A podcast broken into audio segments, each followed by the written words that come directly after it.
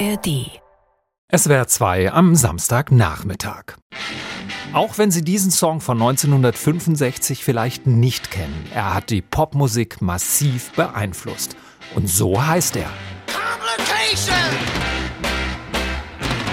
Complication!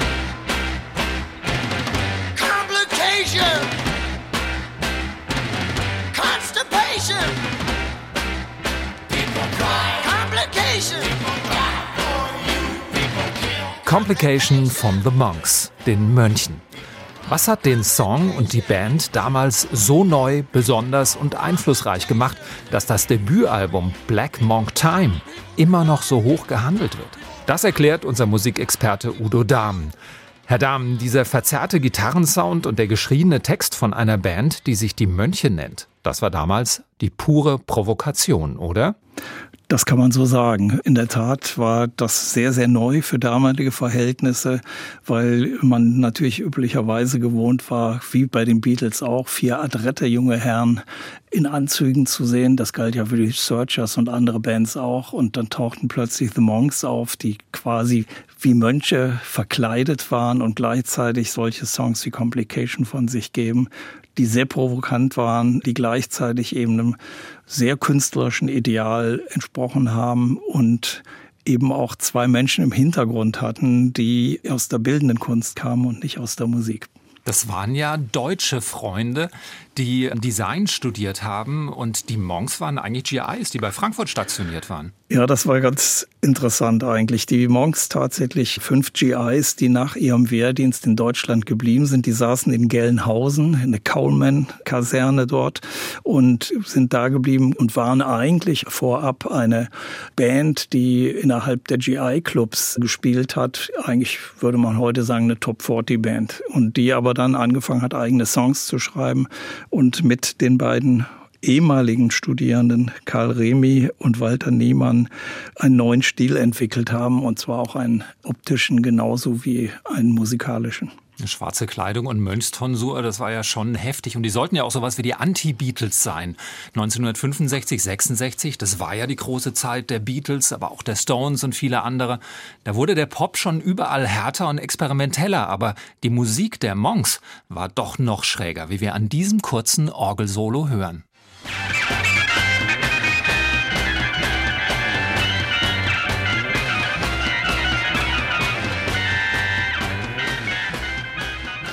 Wie ist das denn damals beim Publikum angekommen?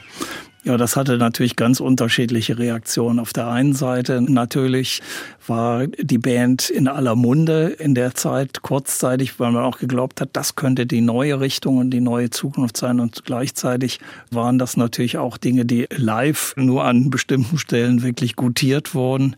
Da, wo eben auch Musik durchaus extrem sein konnte. Die haben ja damals auch im Beatclub gespielt, im Star Club in Hamburg.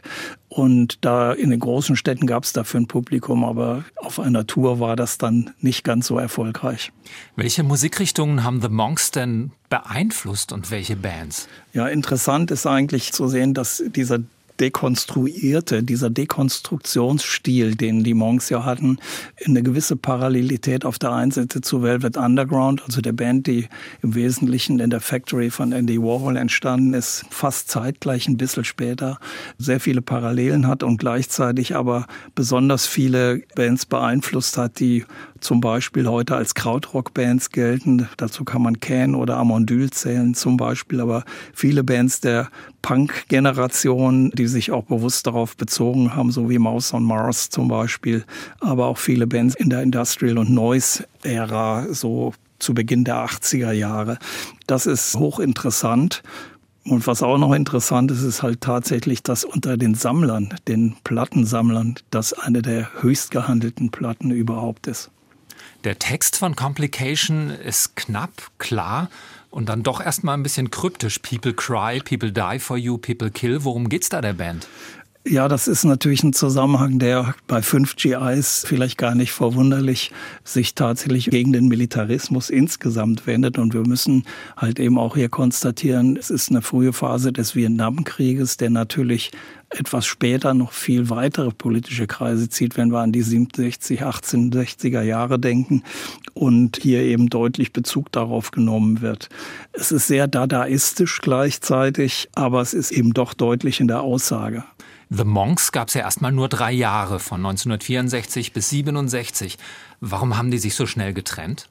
Ja, es war dann doch alles nicht ganz so erfolgreich, wie man sich versprochen hatte, weil in der Tat bei Veröffentlichungen hat man wirklich geglaubt, das ist der neue Stil und da geht's jetzt für die Zukunft insgesamt lang. Aber einzelne Mitglieder wollten dann auch wieder zurück in ihre Heimat, in die USA.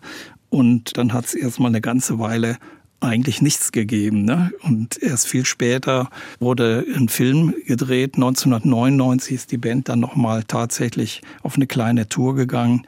Und der Film, der 2006 veröffentlicht wurde, hat dann etwas später, 2008, den Adolf Grimme Preis bekommen, weil er in seiner Authentizität so interessant war und auch so spannend zu erleben, dokumentarisch, wie diese Band sich entwickelt hat und dann auch, wie sie leider dann auch ausgefädet ist.